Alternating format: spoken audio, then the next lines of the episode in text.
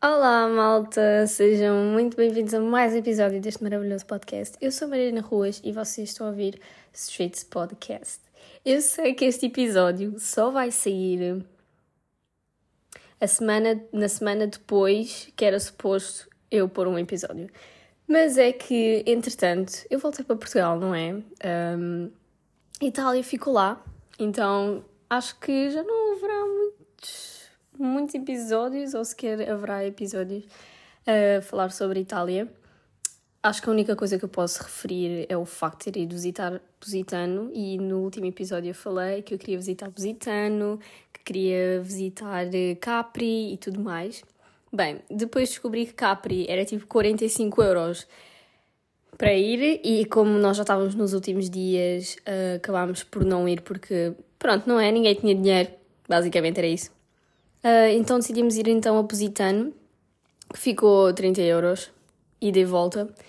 Uh, e fomos de, de barco. E tenho-vos a dizer que de todos os sítios que eu já fui em Itália, até bate Amalfi, Positano é a coisa mais linda do mundo. Mesmo lindo, lindo, lindo. E se vocês me seguem no Instagram, eu tenho lá um, várias fotos que eu tirei de Positano. Aquilo é lindo, lindo, lindo. Se não me seguem, vão lá seguir no Instagram, Mariana, no final com dois As, ruas, tudo junto, obviamente. Um, incrível, mesmo. Positano é lindo, lindo, lindo. E, falando em Positano, agora uma coisa que tem a ver, mas é mais ou menos à parte. Eu pensei assim, estava imenso calor, imenso calor, estavam tipo 30 e tal graus, e eu estava super mal em Positano, não é? Digamos, porque estava muito, muito calor uh, e por mais que eu tenha levado uma roupa muito fresca, cada vez que eu me sentava e depois levantava-me logo a seguir, uh, a minha pressão literalmente baixava um, e quase que ficava a ver estrelas. Portanto, se querem ir alguma vez a Positano, não vão a Positano, tipo, nas alturas de mais calor. Nem a Positano, nem a lado nenhum, honestamente. Uh, Roma também normalmente faz muito calor, Amalfi também, portanto escolham bem as alturas do ano para irem a esses sítios. Um, porque lá está, não é? Uma coisa é uma pessoa estar uh, num hotel em Positano. Outra coisa é uma pessoa estar a viver noutra cidade e ter que se deslocar num barco, ir, não sei quê, e pronto, e tudo mais. E obviamente, mais uma vez, levei a minha massinha com atum dentro da mala. Isso é, é, isso é aquilo que ninguém sabe, isso é aquilo que ninguém vê. Acham que eu gastei dinheiro a comprar comida lá? Não, não, não. Eu levei a minha massa com atum. Levei massa com atum, levei um pacote de bolachas, levei ameixas. Sabem aquelas coisas mesmo de mãe em que se leva, tipo, literalmente tudo e mais alguma coisa. Pronto, fui eu naquele dia. Levei imensas coisas para comer, ou seja, não tive que gastar nada com comida lá, o que é bom, porque comida em Positano realmente é cara, é carita. Mas se souberem procurar bem os sítios, acaba assim por haver alguns sítios que vendem sandes e coisas assim que acabam por ser bem mais baratas, mas em geral é tudo, é tudo caro. Uh, descobri também que Existe hum, aquela praia muito famosa de Positano, não é? Com aqueles chapéus hum, e aquelas cadeiras azuis e brancas. Acho que aquilo é azul e branco, já não lembro se aquilo é azul e branco ou se é. Acho que é azul e branco. Aquelas muito famosas, se pesquisarem em Positano, a primeira coisa que vai aparecer é ali a costa com aquelas. com aqueles chapéus e aquelas. espreguiçadeiras. espreguiçadeiras? Que se diz? Espreguiçadeiras. Mas descobri que para estar naquela praia paga-se 60 euros, sim, 60 paus para ficarem ali nas cadeiras e com os chapéus e não sei o quê. Mas se quiserem ficar na primeira fileira, mesmo ao lado da água, vão ter que pagar 70 paus. E é isto que vocês têm que pagar. Querem lá ficar uma hora, fiquem uma hora. Querem lá ficar o dia todo, fiquem o dia todo. Mas que é este preço? É, e eu achei absurdo. Mas na realidade aquilo estava cheio de gente. Ou seja, eu acabo por acreditar que aquilo tem muito turismo, muito, muito, muito turismo. E vê-se muitos americanos, vê-se muita gente de fora, de fora da parte da Europa, também se vê muitos europeus, mas eu acho que acabei por ver mais uh, pessoas lá dos Estados Unidos do que de outro sítio qualquer. E é engraçado porque essas pessoas realmente, pronto, né? Estou a viver o sonho italiano, então não se importa de pagar 60 a 70 euros para ficar numa espreguiçadeira.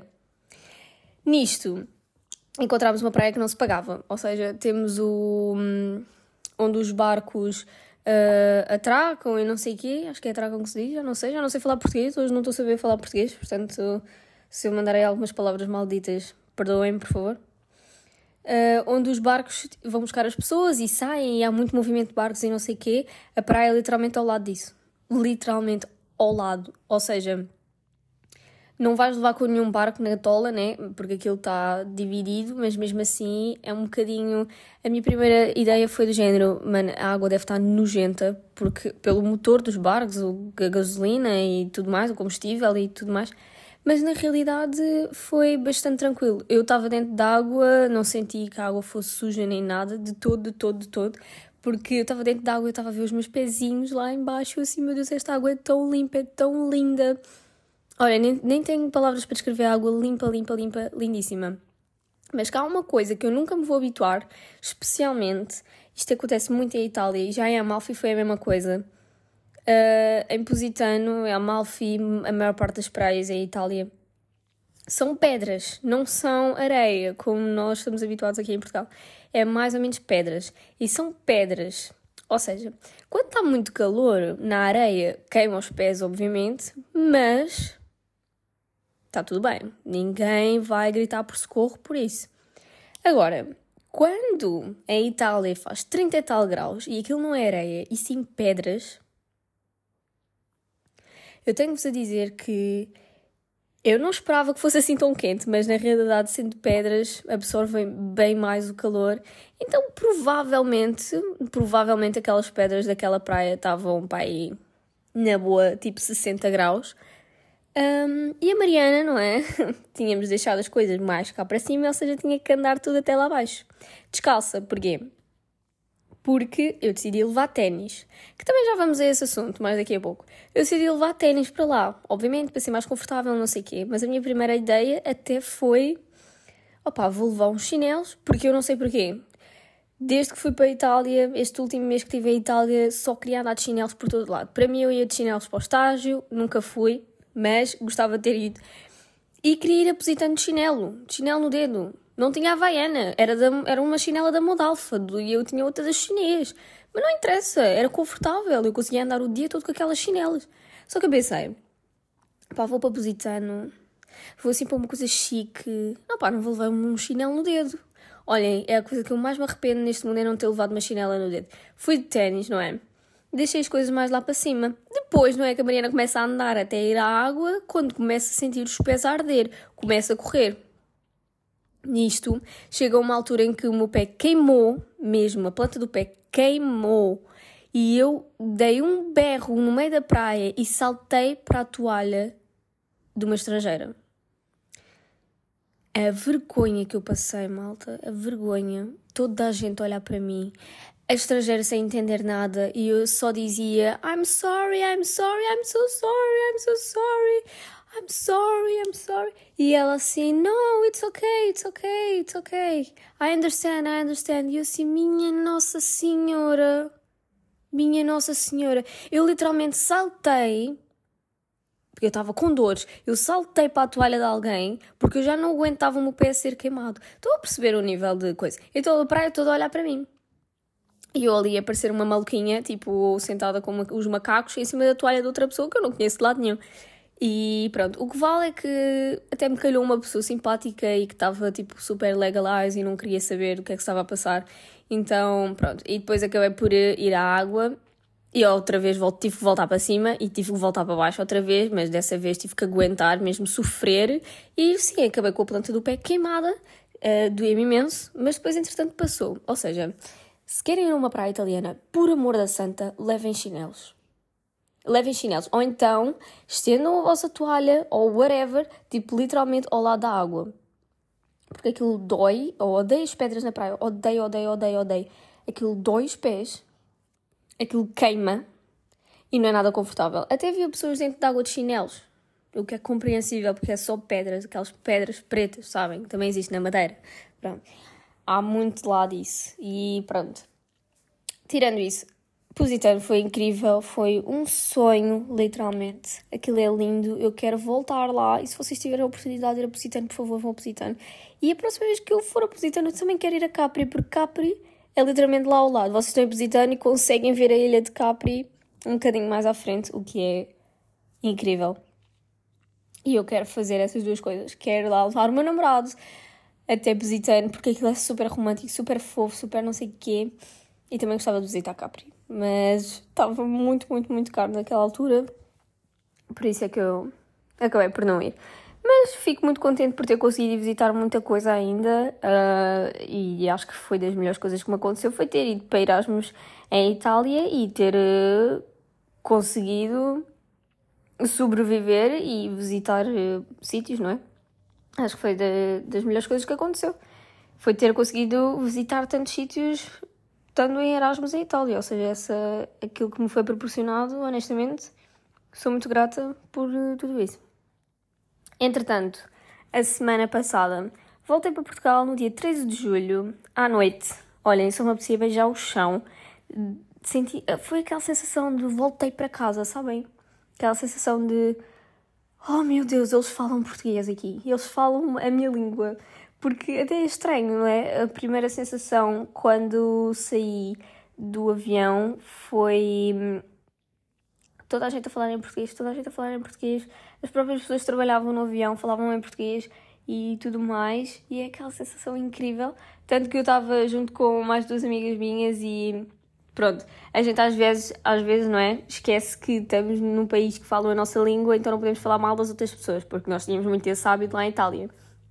A gente falávamos mal de toda a gente a torto e a direito, em todo o lado, mas em português porque eles não entendiam. Ou então a gente achava que eles não entendiam. Não sei. Também nunca me vieram tirar satisfações, portanto, está tudo bem. Eles também falavam mal de nós em italiano. O problema é que nós percebemos italiano, mas eles não percebem mais nenhuma outra língua sem ser italiano. Mas pronto a ignorância dos italianos. Um, e nisto voltei para Portugal. Olhem, sinto-me tão bem estar aqui em Portugal agora que eu sinto que eu só quero passar aqui o meu tempo agora. Sinto que não quero ir para fora neste momento, quero estar em casa, quero estar a relaxar, até porque a minha vida ultimamente agora tem sido um bocadinho uma grande confusão, porque entretanto acabei o 12 ano, não é? E ainda ontem fui apresentar a minha PAP. Para quem não sabe, eu estou num curso profissional e a PAP é o projeto, não, prova de aptidão profissional, um, que é basicamente como se fosse os exames que existem no, no básico, não é? Acho que é básico que se diz, no regular, pronto, no ensino regular.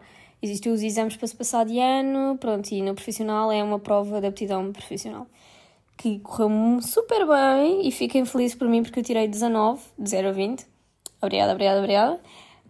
Um, e pronto, e sendo assim, acabei agora o 12 ano, estou oficialmente desempregada e agora o meu objetivo é encontrar um trabalho porque eu estou a fazer um gap year, que é para depois no futuro, daqui a um ano, ir para outro país, estudar, é mesmo o meu sonho.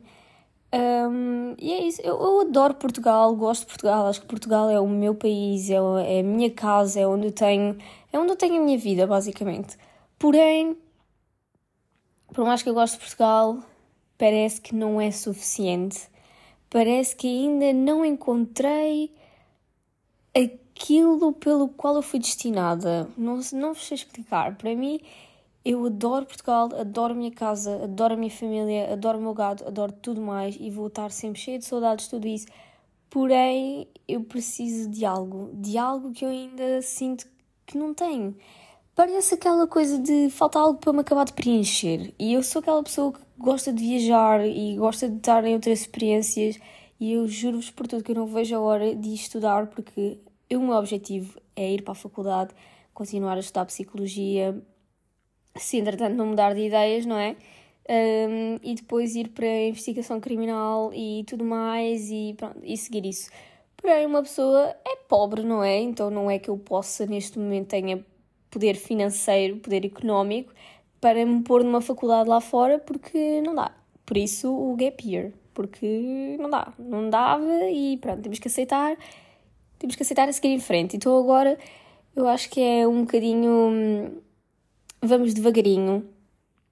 Vamos agora arranjar emprego, começar a trabalhar, fazer a vida de adulta, juntar o meu dinheirinho e para o próximo ano, então, se Deus quiser, se o universo quiser, vai ter que querer, porque não há outra opção, uh, que eu consiga então ir estudar para fora, porque realmente ir para fora é um, é um misto de emoções, não é? Mas isso também vai dependendo muito do sítio.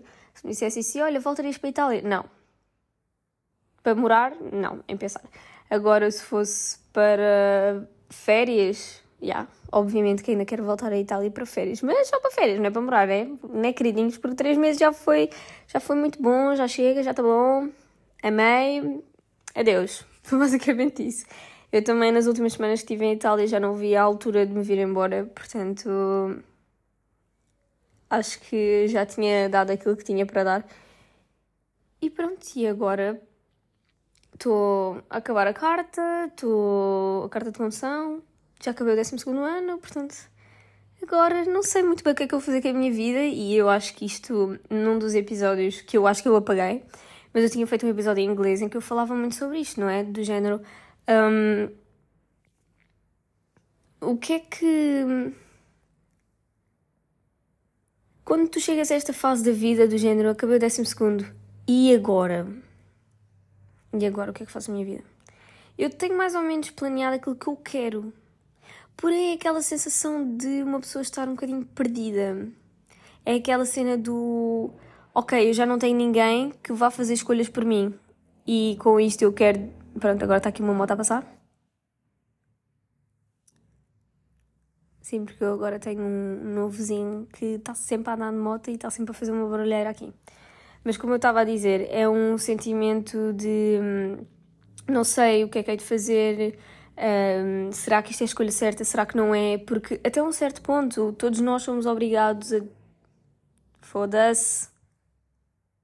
Juro, eu odeio quando façam um barulho enquanto estou a gravar um podcast. É das coisas que mais odeio e este palhaço está-me aqui, não sei o que é que está aqui a fazer, aqui a acelerar uma moto. Desliga lá essa merda que já me estou a passar. Phonics. Juro, odeio, passo-me logo. Pronto, continuando aquilo que eu estava a dizer. É uma sensação de não sei o que é que eu hei de fazer. Porquê? Porque nós, desde o primeiro, do primeiro ano até o décimo segundo ano, somos obrigados a estar na escola. Ponto. Eu sei que a partir do, do décimo ano tu tens uma opção de escolha, o que é que tu queres seguir. Mas mesmo assim, por mais que seja uma decisão muito importante, parece que é programado, percebem? Ou seja, ah, eu vou passar de ano para o próximo ano, tenho escola. Vou passar de ano depois para o próximo ano, tenho escola. Tenho escola para o próximo ano, tenho escola para o próximo ano. Ou seja, é uma coisa que já está tão repetida, é algo que hum, é tão programático que nós nem sequer pensamos um bocadinho no futuro. É do género, pois já sei o que é que eu tenho para fazer para o ano, tenho que ir para a escola. Pronto. E quando chegamos à altura de já não temos o nosso futuro ditado, ou seja, já não temos o nosso futuro certo ou seja, eu não sei o que é que eu vou fazer para o próximo ano. Eu não faço a menor ideia. Quer dizer, mais ou menos. Mas vocês percebem o que eu quero dizer. Não é que. Agora eu é que vou ter que decidir. Eu é que vou ter que decidir o que é que eu quero. Se eu quero continuar os estudos, se não quero continuar os estudos, se quero trabalhar, se não quero trabalhar, se quero fazer um gap year, se não quero fazer um gap year. Qual é a universidade que eu quero ir? O que é que eu quero tirar? E se eu não gostar daquilo que eu estou a tirar? E se eu adorar aquilo que eu estou a tirar? E se eu quiser mudar, mas depois a escola paga-se? A universidade paga-se. Será que existe bolsa? Será que não existe bolsa? Será que é fácil? Será que não é fácil? Ou seja, são tudo um conjunto de perguntas, um, um conjunto de prós e contras que todos nós temos que pensar a, no, a uma altura da nossa vida e se tu que estás a ouvir isto estás na universidade, eu acho que tu percebes bem aquilo que eu estou a dizer, ou se estás a fazer um gap year, ou se acabaste agora de concluir o décimo segundo, eu acho que existe muito essas perguntas e essas coisas que nós não, às vezes não sabemos como é que o que é que haveremos de fazer? É um sentimento de wow, agora eu é que vou ter que decidir. Agora eu é que vou ter que ser o adulto. E às vezes eu sinto que eu não quero ser esse adulto. Eu não quero, eu não quero escolher o meu futuro, eu não quero. Eu não quero ser responsável pelas minhas próprias ações e escolhas. É um bocadinho isso, na realidade. E um, eu acho que este é agora aquele momento em que, pronto, tudo aquilo que eu escolher vai ter uma consequência. e tudo aquilo que eu escolher vai acabar por ter um caminho diferente ou, ou vai dar um, uns certos sítios que eu nunca pensei que pudessem dar. E, e pronto, e há tanta coisa que se pode tirar, não é? Há tanta coisa que eu posso fazer na universidade que eu nem sei mesmo se eu quero mesmo ser investigadora criminal, já nem sei, tem tanta coisa, tanta coisa que eu gosto de fazer. E é aquela cena que eu sempre tive, por exemplo, há pessoas que entram na escola e já sabem aquilo que querem. Desde miúdos, eu quero ser doutor, chega ao décimo ano, eu quero ser doutor, chega ao décimo segundo, eu quero ser doutor, chega à universidade, eu quero ser doutor, e sabem que é aquilo que eles querem fazer para a vida. Eles não se veem fazer mais nenhuma outra coisa sem ser médico, sem ser doutor, sem trabalhar com, com isso. E eu adorava, adorava, juro-vos por tudo, eu adorava de ter essa mentalidade de género, eu quero ser isto. Ponto. Não, não me vejo a fazer mais nada. Só que o problema é, nem eu sei aquilo que eu quero. Nem eu sei aquilo que eu quero, e muitas das vezes incutem-nos que isso não é certo, porque temos que ter uma profissão na nossa vida, mas eu acredito no fundo do coração que eu irei ser aquela pessoa que irá ter uma sabedoria sobre várias coisas, sobre vários trabalhos e várias coisas, e vou trabalhar em várias coisas. O meu único trabalho na vida não vai ser ser médico, por exemplo. Não, não, é, não é uma coisa que eu sempre quis e que querei, porque eu sempre fui. Eu, quando era criança, eu um dia eu queria ser veterinária e no dia seguinte, no dia seguinte queria ser uma dançarina. E no dia seguinte queria ser nadadora. E no dia seguinte queria ser mais lá não sei o quê. Ou seja, eu nunca tive como é que se chama aquilo? Não é paixão. É, eu nunca tive aquela. Hum, ai, um, eu já me esqueci da palavra, mas vocês percebem aquilo que eu quero dizer. Eu nunca tive aquela visão, aquela sensação de eu nasci para isto. Eu não sei para que é que eu. Eu não faço a menor ideia para que é que eu nasci. Não faço mesmo. E as pessoas dizem: não, mas tens que olhar para dentro, tens que fazer uma introspectiva e não sei o quê. Eu, eu, filho, eu faço introspectivas todos os dias da minha vida e eu não consigo perceber o que é que eu vou ser, o que é que eu quero ser. Então eu acho que isso também dificulta muito nesta fase, não é? Porque se uma pessoa já tem na cabeça que eu quero ser isto, tu vais lá e vais ser aquilo e ponto. Porque aquilo é o teu sonho. E hum, quando nós temos uma visão clara daquilo que queremos, quando temos um, uma visão clara dos nossos objetivos, é muito mais fácil conseguirmos alcançá-los. Agora, se eu não, eu não tenho um objetivo específico, ok, que eu quero seguir uma área, mas não é uma coisa que eu diga assim. Eu sou apaixonada por aquilo, eu quero aquilo para a minha vida e só posso ter aquilo para a minha vida porque eu não, eu não quero mais nada, eu só quero aquilo. Eu não, não vejo isso assim eu acredito que eu ainda irei trabalhar em muita coisa. Eu irei trabalhar com coisas diversas. Se calhar trabalho com restauração e depois trabalho com na hotelaria e depois trabalho não sei no quê, e depois trabalho no marketing e depois se calhar até vou fazer uns anos de psicologia e não sei o quê. Percebem aquilo que eu estou a dizer? E hum, eu conheço muita, muita gente que sabe aquilo que quer e é das coisas que eu mais admiro nas pessoas é saberem aquilo que elas querem. E juro-vos por tudo, eu aplaudo essas pessoas. Mas também conheço muita gente, tal e qual como eu, que nós não temos nenhuma paixão, assim por dizer. Eu tive agora três anos, estes três anos de, um, de ensino profissional, a trabalhar com a sociedade, com o psicológico, com. Um, tive muita sociologia, muita psicologia, muita, muita coisa assim desse género. E agora que acabei os três anos e que estagiei durante dois anos em populações diferentes, um, depois de eu ter ouvido tanto sobre o problema das outras pessoas, eu sinto de certa forma que eu estou esgotada psicologicamente e emocionalmente para lidar com pessoas. Percebem?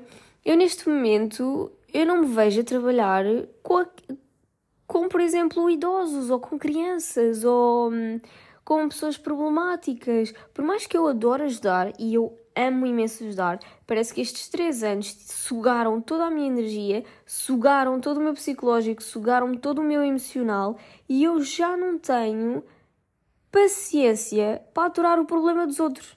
Percebem? E se calhar não me consigo ver no futuro como psicóloga. Sempre quis ser psicóloga, mas depois destes três anos parece que espera lá, eu já não quero mais ser psicóloga, que eu já estou farta de aturar o problema dos outros, eu já estou farta de ser sempre eu resolver as coisas dos outros. E, e, é esgotante. E quem estuda psicologia, ou quem já estudou psicologia, quem estuda, estuda sociologia e trabalha com pessoas uh, na área social, uh, como assistentes sociais, psicólogos, tudo mais, eu acho que essas pessoas conseguem perceber aquilo que eu estou a dizer. É uma espécie de. Ou tu sabes e tens, um, que eu acredito que haja e que as pessoas tenham, não é? Porque ninguém é psicólogo só por ser. Um, acho que existem estratégias que uma pessoa tem que arranjar para não se envolver tanto no problema dos outros e não se envolver tanto neste tipo de coisas. Porque, por exemplo, eu sou uma pessoa que, infelizmente, ainda me envolvo e eu acho que isso é normal, até porque eu só tive a estudar psicologia e trabalhar na área social e tudo mais durante três anos, e por mais que eu saiba que é errado, ainda é algo que também tenho que aprender a trabalhar, que é saber não se envolver nas coisas, ou seja, não se apegar uh, emocionalmente pelas pessoas, não, não ser demasiado, percebem? É tentar levar aquilo como algo profissional e saber distinguir que, por exemplo, se eu fosse psicóloga, estivesse num consultório a atender alguém e aquela pessoa, é pá, foi violada, foi feita isto, foi feita aquilo, a pessoa está num caco e está ali, tu tens que resolver aquele problema. E por mais que tu te sintas mal por aquilo que a outra pessoa passou e sintas que de certa forma opa, sentes pena mesmo, sentes que o mundo é, é cruel e, e, ficas com aquela cena do porquê é que as coisas têm que ser assim e muitas das vezes levar isso para casa do género eu não, por exemplo, sou psicóloga, estou a atender essa pessoa, vou para casa. Um, e eu não consigo dormir aquela noite porque eu estou a pensar que aquela pessoa que eu atendi está neste momento numa casa com alguém que lhe continua a violar ou continua a bater ou não sei o que, não sei o que mais. Percebem o que eu estou a dizer? Acho que tem que haver muito aquela. Hum, é muito difícil, é muito, muito difícil uma pessoa conseguir tudo aquilo que trabalha na área social, daquilo que trabalha com pessoas, conseguir distinguir a vida profissional da vida pessoal. Porque chega uma altura que, se as pessoas que estão nessas áreas levarem as coisas para casa, levarem as coisas para a vida pessoal, não vai dar, meus amigos. Não vai dar. A pessoa vai ser sugada toda a sua energia emocional, toda a sua energia psicológica, tudo, e a pessoa vai entrar num burnout, literalmente, e muitas vezes em uma depressão. Percebem aquilo que eu estou a dizer? Nós somos todos humanos e é completamente normal que nós, nós sejamos, uh, de certa forma, um, levados pelos sentimentos dos outros. Se, por exemplo, nós, e isto acontece muito com, com pessoas da nossa família, os nossos amigos. Se alguém faz mal a um amigo nosso, nós levamos isso a peito, nós levamos isso como se fosse connosco, porque aquela pessoa, nós gostamos daquela pessoa. E é normal sermos levados pela emoção da outra pessoa. Ou seja, se a outra pessoa se sente mal com isso, nós vamos nos sentir mal com isso, porque aquela é uma pessoa que eu gosto e se aquela pessoa está triste, eu automaticamente vou ficar triste. Percebem o que eu estou a dizer? Então é muito fácil sermos, sermos todos levados por uh, as emoções dos outros e por queremos defender os outros e por queremos o melhor do mundo e queremos ser todos felizes e que toda a gente seja feliz, só que isso é emocionalmente cansativo e exaustivo. E eu falo isso porque, lá está, estes três anos eu tive a viver essas realidades. Eu levei muitas das vezes dores para casa que não eram minhas e, e hoje em dia eu tento muito saber separar as coisas. Mesmo com amigos e familiares, eu tento separar as coisas. Na minha vida pessoal, eu tento separar as coisas. Porque se eu for levar as dores dos outros para mim, eu é que vou ficar prejudicada.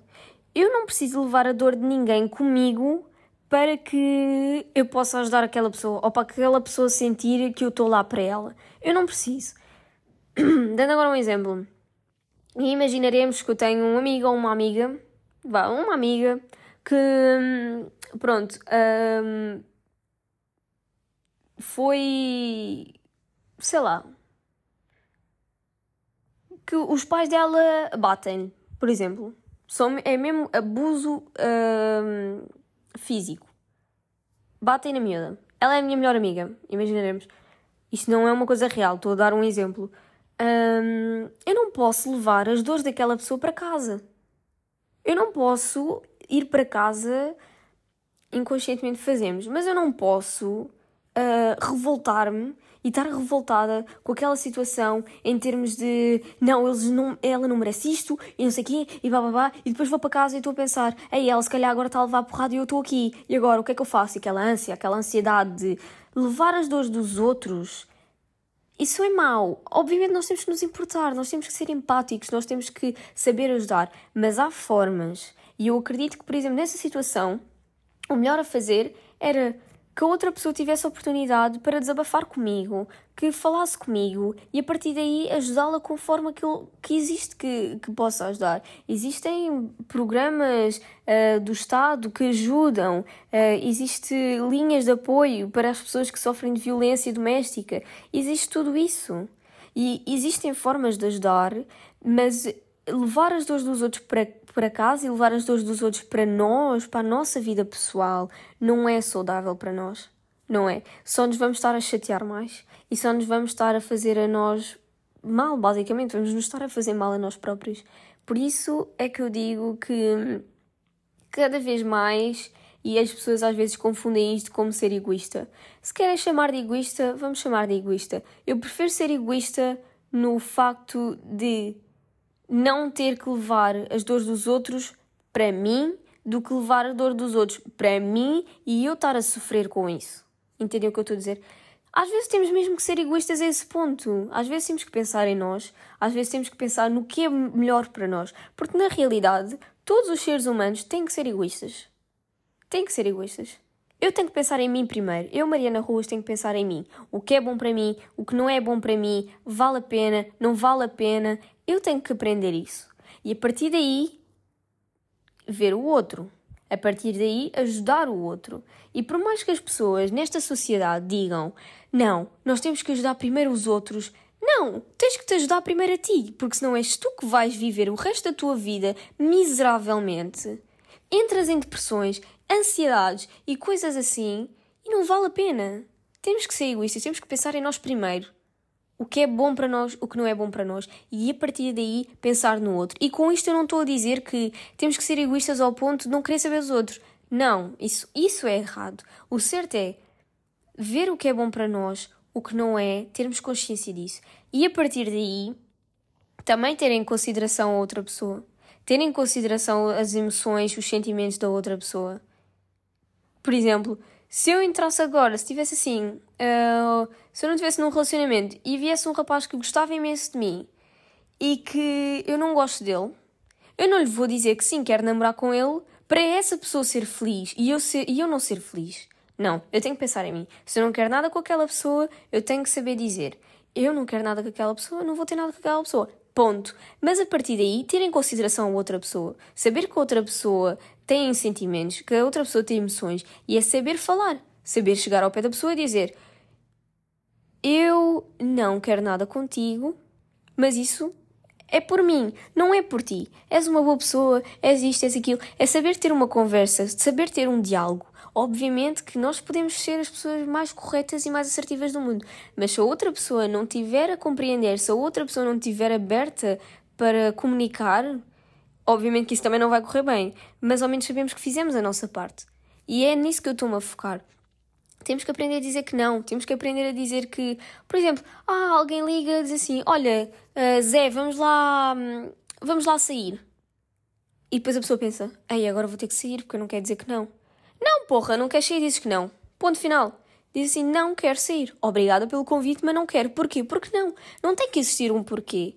Simplesmente pode não me apetecer, posso não estar no mood, posso não sei o quê. Ninguém deve justificações a ninguém. Ninguém. E esse também é outro tema do saber dizer que não. As pessoas, hoje em dia, então não queres ir porquê?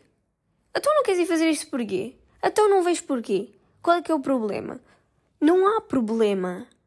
A pessoa não quer e ponto. Às vezes a pessoa não está aí virada. A pessoa às vezes tem coisas para fazer. Existe muito aquela coisa de se querer justificar. Ai, não quero porque não sei o quê. Ou de inventar até desculpas. Para quem inventar desculpas? Não quero, não quero. Ponto. E está tudo bem com isso. E a outra pessoa também tem que ser, estar aberta para isso. Ok, eu convidei aquela pessoa, aquela pessoa não quer ir. Ponto. Não quer ir, não quer. Não, ninguém tem que ficar chateado, ninguém tem que ficar ressentido. Um, ressenti, ressentido? Ninguém tem que ficar chateado, ninguém tem que ficar eh, a sentir-se mal por isso, ninguém tem que ficar do género, não veio porque não sei o quê. Não, não veio, não veio. Não veio hoje, veio no outro dia. Está tudo bem. E acho que as pessoas preocupam-se demasiado, percebem? É, um, é uma cena de. Opá, tanta preocupação. As coisas são tão simples, são tão básicas, percebem? E agora eu poderia ficar aqui mais uma hora a falar sobre isto, mas acho que fica para outro episódio, que este episódio também já está grandinho e começámos a falar sobre Itália e acabámos a falar sobre psicologia e, e saber dizer que não e que ninguém tem que dar justificações a ninguém. Pronto, como as coisas vão se desenrolando, não é mesmo? Mas é isso, malta. Espero que tenham gostado deste episódio. E agora estava aqui a pensar em coisas novas que podia trazer para o podcast, como por exemplo fazer uma caixinha de perguntas e vocês mandarem perguntas, por exemplo, ah, fiz isto e isto, uh, tive certo, tive errado. É assim, eu não sou ninguém para estar a julgar ninguém, não é? Mas às vezes eu gosto de falar sobre os temas. Percebem aquilo que eu estou a dizer? Portanto, acho que isso também seria uma coisa interessante de se fazer uh, ou algo assim do género, vocês mandarem alguma coisa e eu também responder conforme aquilo que eu acho, que eu, Mariana Ruas, acho. Não quer dizer que seja o correto ou que seja o errado, é o que eu acho. Uh, e é a minha opinião. Acho que isso seria interessante. Uh, não sei, digam vocês o que é que vocês acham sobre essas ideias e tudo mais. E, pronto, é basicamente isso. Obrigado por terem ouvido este episódio até agora. Se ainda não seguem, sigam o Instagram do podcast Streets Podcast, é só isso como se chama. Um, e pronto, obrigada por terem ouvido até aqui, obrigada por seguirem o podcast. Por favor, por favor, se vocês estão no Spotify ou se vocês estão no Apple Podcast, deem estrelinhas a este podcast. Se vocês gostarem do podcast, se vocês ouvem o podcast com frequência, vão lá meter estrelinhas na avaliação, por favor. Se vocês não gostam, metam estrelinhas só por pena também, porque pronto, né? tenham pena de mim, tenham dó de mim. E é isso. Obrigada mais uma vez e vejo-vos na próxima semana para mais um episódio. Beijos!